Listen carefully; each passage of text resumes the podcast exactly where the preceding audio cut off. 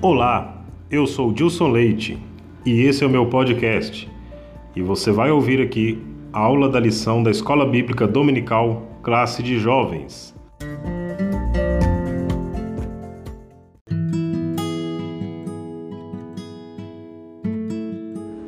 Olá, meus irmãos. A graça e a paz do Senhor Jesus, tudo bem com vocês? Aqui mais uma vez seu irmão em Cristo Dilson Leite e eu estou aqui para transmitir a vocês a lição de número 4 da Escola Bíblica Dominical Classe de Jovens. E na lição de hoje nós temos o tema Ana, a oração de uma mulher angustiada. O texto do dia é 1 Samuel, capítulo de número 1, versículo de número 10. Ela, pois, com amargura de alma, orou ao Senhor e chorou abundantemente. Ana foi uma mulher que viveu uma grande angústia em sua vida, mas ela orou com ousadia, se comprometeu com integridade, e como resultado disso, a vitória de Deus foi plena em sua vida. Então é sobre isso que nós vamos falar na lição de hoje. O texto bíblico base para a nossa lição está registrado no primeiro livro de Samuel, no capítulo 1 e no capítulo 2 tem aí o resumo é, da vida e da história de Ana, que traz esse contexto de uma oração de entrega total, de um comprometimento com o Senhor e a resposta divina na vida de Ana. É, nessa lição, então, nós vamos estudar aí acerca da vida de Ana e procurar entender as diversas lições que foram legadas a todos nós que almejamos uma relação mais íntegra, comprometida e alegre com o nosso Pai Celeste, através desse bom exemplo da vida de Ana. O primeiro tópico da nossa lição é Ana, sua condição de mulher estéril e a sua rival. Né? Nós temos dois momentos distintos aí na vida de Ana. Quando nós lemos capítulo 1 e capítulo 2, o primeiro momento é a história dela de sofrimento, provocado pela esterilidade e pela frustração da sua condição. O segundo momento é o júbilo, a satisfação, né? São é, dois momentos completamente opostos. O primeiro momento da história dela, ela chorando, ela lamentando, ela com um sofrimento muito grande. Mas no segundo ponto, no segundo momento, após as orações, após a dedicação em oração, ela alcança com alegria, né? Como diz o livro de Salmos, aquele que anda é, chorando e gemendo, levando consigo a semente, voltará com alegria, trazendo consigo os molhos. Então ela traz o fruto aí no momento de júbilo e de satisfação. Nós temos o registro aí de toda a história de Ana nos capítulos 1 e 2 do primeiro livro do profeta Samuel. Então nós temos aí a riqueza desses relatos para que a gente possa tirar as lições para nossa compreensão. Então nesse contexto aí fala sobre Ana, né, que era casada com Eucana e que anualmente ela subia a Siló com a finalidade de adorar a Deus e oferecer sacrifícios.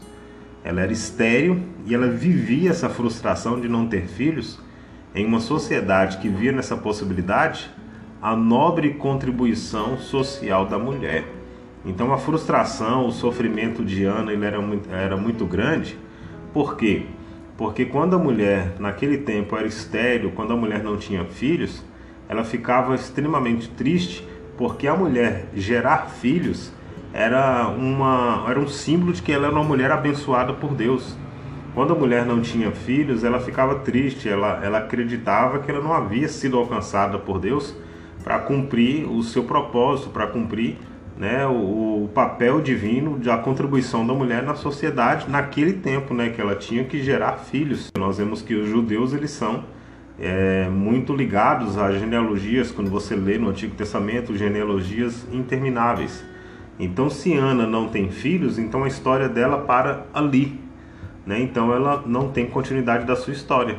Então ela quer ter filhos porque era para ela uma situação muito frustrante de não poder dar essa, essa contribuição para a sociedade que era imposta no seu tempo.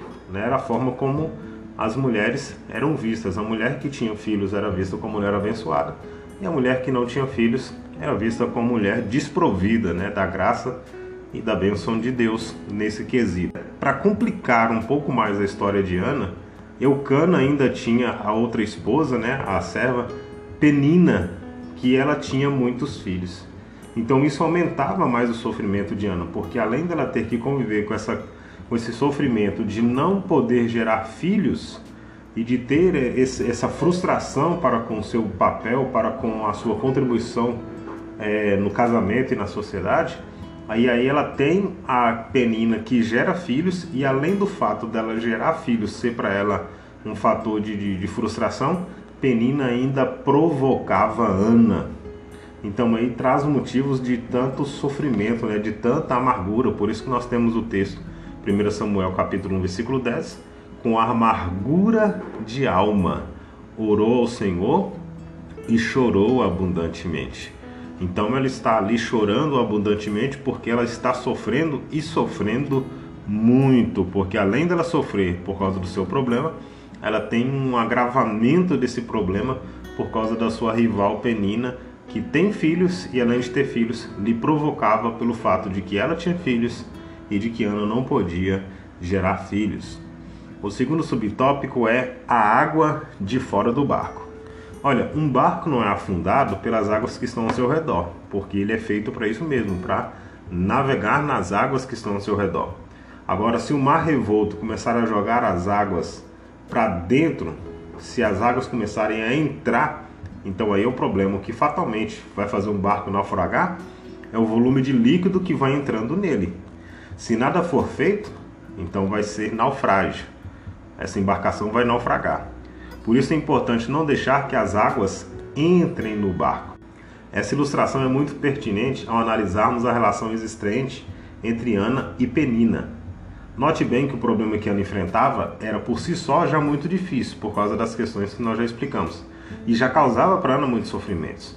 Mas Penina irritava excessivamente Ana e fazia ela chorar até o ponto dela perder a fome. Né? Nós vemos Eucana chegando para ela: Por que estás tão triste? Por que, que você não come?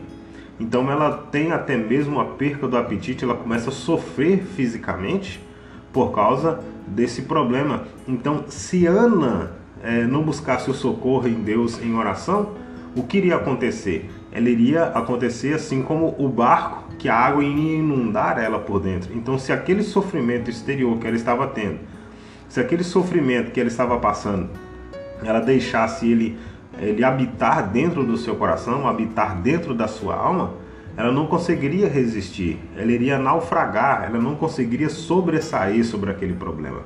Então, Ana, ela vai se dedicar à oração porque ela recebe através da oração o refrigério do Senhor. É através da oração que ela tem as suas esperanças renovadas, é através da oração que ela consegue voltar todos os dias para casa, é através da oração que ela consegue encarar todos os dias Penina, é através da oração que ela consegue todos os dias ter esperança de que Deus iria responder às suas súplicas. Então nós não podemos deixar que os problemas externos adentrem o nosso coração. O nosso coração deve ser somente para o trono, para que o nosso Deus se assente nele como um trono. Deus deve reinar no nosso coração, mas isso é você que tem que decidir. Não deixar que os problemas entrem e tomem conta de você, mas se dedicar em oração, porque a oração é uma forma de mostrar para Deus que nós confiamos nele. A oração é uma forma de nós demonstrarmos fé no Senhor. Então, quando Ana ora, ela está confiando em Deus, ela está mostrando, e aí o Senhor refrigera a sua alma, trazendo paz, trazendo bonança trazendo tranquilidade. Então nós precisamos atentar para essa lição que nós aprendemos aqui. Nós precisamos é, colocar o nosso coração cotidianamente diante do Senhor, buscando o socorro dele, para não deixar que esses problemas venham inundar, venham abalar a nossa fé, venham inundar o nosso barco para que a gente possa seguir avante em Cristo Jesus. O terceiro subtópico é os sofrimentos dos tempos atuais. Por mais que busquemos explicações, nós não vamos conseguir aqui compreender a total dimensão das dores da alma dessa mulher. Né? Um contexto, uma época totalmente diferente, a gente tenta entender, mas não dá para dimensionar o sofrimento de Ana. Apenas podemos, mediante as lágrimas explícitas no texto bíblico, imaginar o sofrimento de Ana. Agora, nos dias atuais, nós também temos pessoas que choram pelos mais variados problemas desde questões pessoais, enfermidades, conflitos, dificuldades econômicas, frustrações, até difíceis relações humanas cada vez mais impiedosas e avassaladoras. Ao lermos acerca do choro de Ana e os seus lábios, que não encontravam as devidas palavras, somos levados a pensar num drama comum nos dias atuais, as chamadas doenças da alma. Né? E hoje que nós estamos num contexto de pandemia e que ainda muitas pessoas estão morrendo, muitas pessoas estão perdendo os seus entes queridos. Então muitas pessoas hoje estão passando por esse grande sofrimento, por esses conflitos e dificuldades econômicas causadas pela pandemia, as enfermidades que têm né, se asseverado sobre a vida das pessoas né, e que há uma dificuldade no tratamento justamente por causa da pandemia, por causa do medo das pessoas com relação à contaminação. Então isso tudo traz um grande peso, tem trazido sobre a vida de muitas pessoas um grande peso na sua vida emocional, na sua vida psicológica, tem trazido ansiedade, tem trazido depressão sobre a vida de muitas pessoas. Hoje existem muitos jovens que vivem às sombras de depressão, de ansiedade, né, distúrbios alimentares, entre outros, porque tudo isso vem trazendo transtornos da vida das pessoas. Então, a, qual é o nosso papel diante de tudo isso? Quando nós nos depararmos com essa situação? Como corpo de Cristo, como igreja, nós somos chamados para ser sal e luz. Então, nós temos que trazer esperança a esse mundo frustrado que está aí à beira do abismo. Nós temos que trazer uma mensagem e transmitir para essas pessoas esperança, transmitir para essas pessoas que existe uma saída, transmitir para essas pessoas que existe um refrigério e o refrigério é se deleitar no Senhor, o refrigério é se posicionar diante de Deus, dobrando os nossos joelhos e aplicando o nosso coração em orar ao Pai Celestial. O segundo tópico, Ana roga a Deus que lhe dê um filho. Então, no primeiro tópico aí, nós falamos sobre o sofrimento de Ana e as causas do seu sofrimento. E nesse segundo tópico, nós vamos falar acerca da oração de Ana. O primeiro subtópico é Deus ouve a oração dos seus. O nosso Deus ouve o clamor dos seus. Nós temos diversas passagens bíblicas, você que tem o costume de ler constantemente a Bíblia, você vai ver que Deus responde às orações. Deus respondeu o povo hebreu no Egito, Êxodo 3:9 Deus responde Davi na caverna, no Salmo 142. Ezequias é, ora pelo povo em 2 Crônicas 30, 20. O cego de Jericó à beira do caminho clamando em Marcos capítulo 10, versículo 48. Entre tantas outras, quando nós lemos é, a palavra do Senhor, nós vamos encontrar as pessoas orando e recebendo respostas de Deus. Deus, como um pai amoroso, ele tem prazer em nos ouvir. Então, por isso que durante esse trimestre nós temos falado sobre oração e o tema desse trimestre ele é sugestivo, ele é maravilhoso para a nossa meditação. Ensina-nos a orar, porque Deus tem o prazer de nos ouvir, Deus tem o prazer de aquietar as nossas almas sofridas, porque no mundo em que nós estamos vivendo, só Deus pode trazer paz, prazer e satisfação para a nossa alma. Então, muitas pessoas, quando passam por momentos de angústia e de profundo sofrimento, não buscam abrir o seu coração diante de Deus, não buscam se derramar diante do Senhor. Choram, se retraem, até mesmo entram em verdadeiras zonas de áreas movediças, mas não percebem que com Deus temos paz no meio da tempestade. Então Deus ouve as suas orações e não importa a condição em que você esteja. Nós temos o exemplo de Paulo e Silas que estavam presos, mas mesmo, mesmo presos, eles cantavam e oravam ao Senhor. E aí nós sabemos o que acontece: Deus envia o socorro e abre as portas das prisões para eles. Então, se nós derramarmos o nosso coração, se nós nos dedicarmos e apresentar a nossa vida em oração diante do Senhor, nós teremos paz, mesmo em meio à tempestade mesmo em meio ao caos, nós teremos satisfação e prazer em Deus. Mesmo, mesmo em meio às adversidades, nós teremos felicidade e alegria no nosso coração. O segundo subtópico, derramando a minha alma. A forma como Ana fez a sua oração, ela foi impressionante e intensa. Deixou até o sacerdote ali confuso, porque ele pensou que ela estava embriagada. Mas de fato, a oração feita com ardor só pode ser compreendida em sua total dimensão por Deus. E aqui é um ponto importante que você deve é, considerar. Você não, você não é, deve é, considerar aquilo que as pessoas vão dizer acerca da sua oração. Já pensou se Ana desiste de orar porque Eli ou se ela começa a murmurar porque Eli diz que ela está embriagada. Então ali quem estava compreendendo a sua oração era Deus. Ela não tinha mais palavras, mas Deus estava recebendo a alma dela, ela estava derramando seu coração, ela estava se devotando completamente ao Senhor ali, tentando apresentar a Deus o seu, o seu, a sua vida por completo. Então, somente Deus poderia compreender aquilo.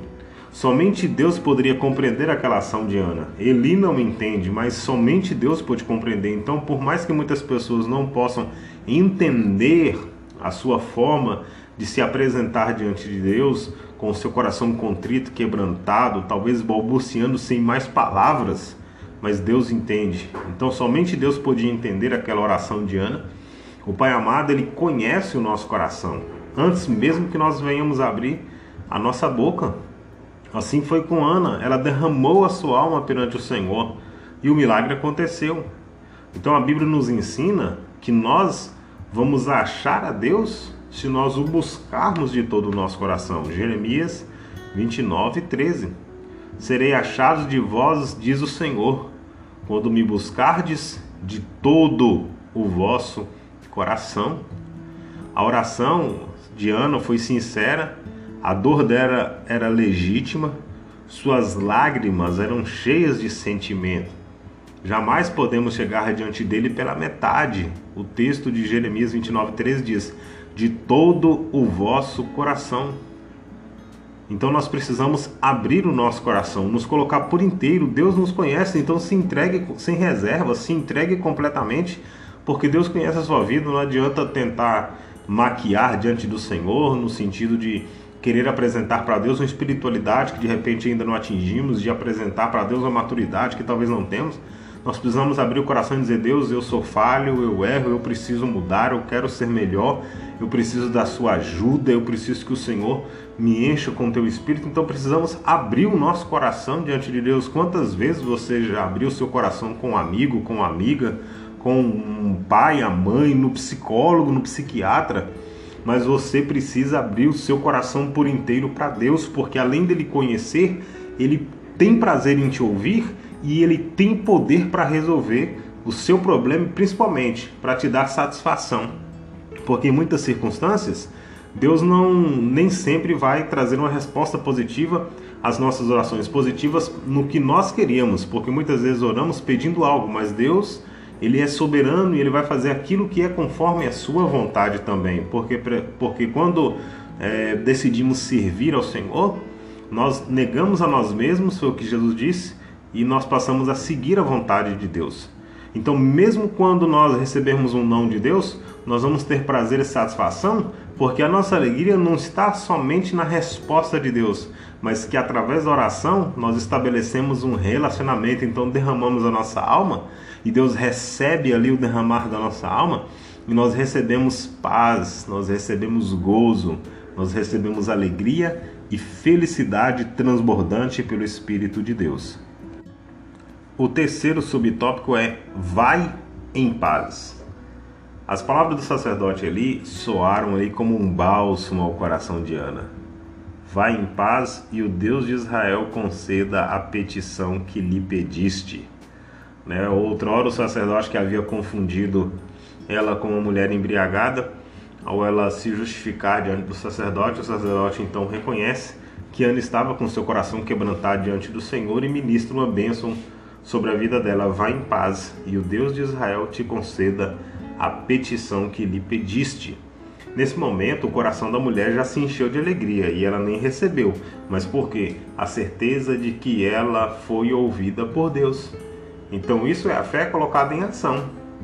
Quando pedimos com fé e em conformidade com a vontade de Deus, a resposta divina é certa e o nome do Senhor é exaltado. Não houve dúvida, conforme o relato, a mulher ela foi o seu caminho e comeu e o seu semblante já não era triste. Então lembra que no início da lição nós falamos que isso provocava a Niana uma tristeza tão profunda que ela não comia?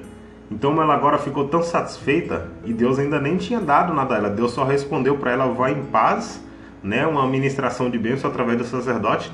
Então, através dela se aplicar na oração, de se entregar completamente e receber uma resposta de Deus, saber que Deus estava lhe ouvindo, saber que Deus estava atenta à petição dela e à oração dela, então ela vai para casa feliz e ela já pôde se alimentar porque ela estava feliz e ela estava satisfeita. Agora um ponto para se observar. Se Ana queria tanto um filho, o que levou ela a abrir mão desse filho na hora do voto? Porque ela disse ao Senhor que se Deus desse a ela um filho, ela daria esse filho ao Senhor. A resposta é simples. Ela trouxe como oferta de gratidão o seu melhor para Deus. Então, aquilo que ela queria de Deus era algo que iria trazer prazer, gratidão e alegria ao coração dela. Então, aquilo que era é, extraordinário para ela, aquilo que era o melhor para a vida dela, ela estaria devolvendo, ou seja, ela estaria entregando para servir ao Senhor. Então, o filho que ela tanto queria, ela ia ficar com ele pouco tempo em casa, ela ia colocar ele para se dedicar a vida dele no templo para servir ao Senhor. Então ela já havia aceitado isso em seu coração porque ela tinha convicção de que Deus iria dar um filho. Então ela não somente recebe aquele filho, mas ela recebe mais filhos, porque a sua alma, inclusive no cântico dela, é, ela fala sobre isso no capítulo 2. Então a alma dela impeliu ela a oferecer o seu melhor. E assim ela fez. Então quando uma pessoa ela se entrega com um coração completamente contrito e quebrantado diante do Senhor, ela vai sempre entregar o melhor, ela vai fazer o melhor pelo reino de Deus, ela vai se fazer com excelência, porque porque é gratidão. Nós quando somos gratos a Deus, nós vamos sempre entregar o melhor para glorificar o nome dele que vive e reina para sempre. O tópico 3, para nós finalizarmos, Ana louva a Deus por sua resposta. O primeiro subtópico é a resposta de Deus. Não demorou muito para que Ana fosse agraciada com a bênção que ela almejava. Exatamente um ano depois, a radiante mulher já amamentava o pequenino Samuel o embalava ele nos seus braços pelas ruas da cidade de Ramá. Então, quando oramos com fé, o Senhor nos ouve e, dentro da sua vontade e infinita misericórdia, ele nos atende em uma dimensão muito maior do que possamos imaginar. E é isso que nos motiva também a perseverarmos na oração, porque Deus é poderoso para fazer muito mais além daquilo que pedimos, pensamos, pelo seu poder que opera em nossas vidas através do Espírito Santo. Então nós temos certeza e convicção de que sempre haverá o melhor de Deus para a nossa vida, e esse melhor é na perspectiva de Deus, porque Ele sabe cuidar muito bem de nós. Uma questão que merece destaque é a forma como os problemas externos também foram resolvidos. Então veja só, Ana estava lá chorando, pedindo a Deus um filho. Ela deu, Deus deu ela o filho. Então ela alcança a maternidade. Ela agora alcança aquilo que ela queria mas também o sofrimento que ela passava nas mãos de Penina se dissipou. Então ela voltou a se alimentar. Ela que vivia triste e chorando agora estava feliz. E o sofrimento e a afronta que ela sofria de Penina, ela agora não tinha mais. Então Deus deu ela muito mais do que ela podia imaginar. Então a canção de Ana em gratidão não nos deixa dúvida quanto a sua vida foi transformada a partir do agir de Deus. Mas ela primeiro se dedicou em oração e Deus agiu, né? O que a palavra do Senhor nos diz: clama a mim e eu responder-te-ei. Então, para termos a resposta de Deus, precisamos nos apresentar diante dele em oração. O segundo subtópico é a fidelidade de Ana. Depois de aproximadamente aí, três anos, Ana foi novamente à casa do Senhor em Siló para cumprir o seu voto. Então, durante o seu período de oração, ela faz um voto a Deus e ela vai cumprir esse voto, né? O que a palavra do Senhor ela nos orienta em Eclesiastes, se nós fizermos um voto, nós temos que cumpri-lo, né? Então nós temos que ter cuidado quando nós para não fazermos um voto precipitado, para não fazermos o que a palavra chama de voto, né, voto de tolo, porque o tolo ele faz um voto, mas não cumpre. Então, como cristãos é, espiritualmente saudáveis, precisamos orar e não fazer voto por impulso mas fazer um voto conscientes diante do Senhor que podemos cumpri-lo. Então, nesse dia, com certeza, Ana indo cumprir o seu voto, um dia de grande emoção para ela e para sua família e também para Eli, porque ele ia receber ali já velho, a responsabilidade de criar mais um menino depois das suas frustrações com seus próprios filhos. Né? O sacerdote ali agora pode é, ter mais uma oportunidade de fazer um bom trabalho como um pai né, para Samuel, ali criando ele no templo, ali, ensinando ele. E então ele faz um bom trabalho, até porque Samuel é um escolhido e Deus já fala com ele desde criança.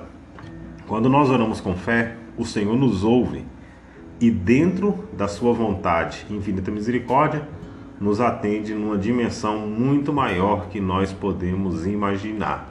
Sabia Ana que Deus iria, através dela, é, levantar Samuel como um profeta, como um sacerdote, como um juiz de um valor e de uma importância tão grande. Então ela orou a Deus e Deus trouxe para a vida dela coisas extraordinárias que ela nem poderia imaginar. Então, por isso que se nós nos dedicarmos em oração, nós iremos nos surpreender com as maravilhas que o relacionamento com Deus através da oração pode nos proporcionar. O terceiro subtópico, para encerrar a nossa lição, a canção de Ana. O texto da canção de Ana diz assim: ó, O meu coração exulta no Senhor. Assim começa a canção de Ana revelando o caráter de uma mulher e o seu coração de uma mulher que permitiu ser cheia do poder de Deus e assim nos ensinar uma importante lição acerca do valor da fidelidade. Essa, questão, essa canção tem uma forte ênfase na soberania de Deus e da necessidade de aceitarmos a sua vontade sempre. Né? Quando você, quando nós lemos essa canção, nós temos aqui Ana fazendo toda uma, uma demonstração de que ela conhece a, o Deus a qual estava servindo, ela conhece o poder desse Deus. No versículo 2 do 1 Samuel, capítulo 2, ela diz: Ninguém é santo como o Senhor, não há outro Deus além de ti. É, ela fala no versículo de número 5 aqui: Os que estavam fardos hoje trabalham pela comida a mulher que era estéril agora tem sete filhos, né? Então ela fala que o Senhor tira a vida no versículo 6. O Senhor é quem dá vida, o Senhor faz subir a sepultura, o Senhor empobrece, o Senhor enriquece. Então ela canta essa canção conhecendo as maravilhas de Deus, conhecendo o poder de Deus, a soberania de Deus, a autoridade de Deus. Então ela reconhece que Deus tem o poder de tirar a vida, de dar a vida, de descer a sepultura, de fazer triunfar. Essa questão também essa canção também é messiânica, porque ela aponta para a salvação vindoura. Aqui no versículo de número 10, ela fala que o Senhor destrói os seus inimigos, do céu troveja contra eles. O Senhor julga das extremidades da terra, dá força ao seu rei e exalta o poder do seu ungido, né? fazendo referência aí ao Messias. Então Ana sabia do que ela estava falando. O seu ventre infértil gerou a vida ao pequeno Samuel, que seria um canal de bênção a fim de revelar a vontade de Deus ao povo de Israel. Então, através da vida de oração, Ana pôde desfrutar emoções, alegrias, satisfação, tendo o seu sofrimento passado, tendo os seus momentos de dores que ficaram para trás porque ela se dedicou, ela foi perseverante em uma vida de oração e pôde conquistar coisas grandiosas diante do Senhor. Para concluir a nossa lição, Ana foi uma mulher virtuosa e nos ensinou valiosas lições com a sua história de vida. O legado dessa grande mulher é vasto. Vejamos: a capacidade de derramar seu coração diante de Deus, sua prontidão em oferecer ao Senhor sempre o seu melhor, uma fé inabalável, sua fidelidade em honrar os votos feitos e levar o seu filho até o sacerdote, sua capacidade de render graças e a valiosa canção onde declara a soberania de Deus e o seu eterno poder. Então, que nós possamos ser influenciados pela vida de oração de Ana, que nós possamos ser influenciados para que nós também venhamos vencer as nossas adversidades, os nossos sofrimentos, as nossas frustrações, as nossas angústias e sermos perseverantes, porque o Senhor trará prazer, alegria e satisfação à nossa alma, assim como ele trouxe a vida de Ana. Que Deus abençoe a sua vida, Que Deus abençoe a sua casa e a sua família. Se você está me ouvindo pelo canal no YouTube, se inscreva no canal, deixe um like um comentário nessa lição. Se você está me ouvindo pelo podcast, se inscreva ou se você está pelo Spotify, siga aí o nosso podcast. Enfim, esteja nos acompanhando para que você receba notificações das próximas lições. Forte abraço e até a próxima lição.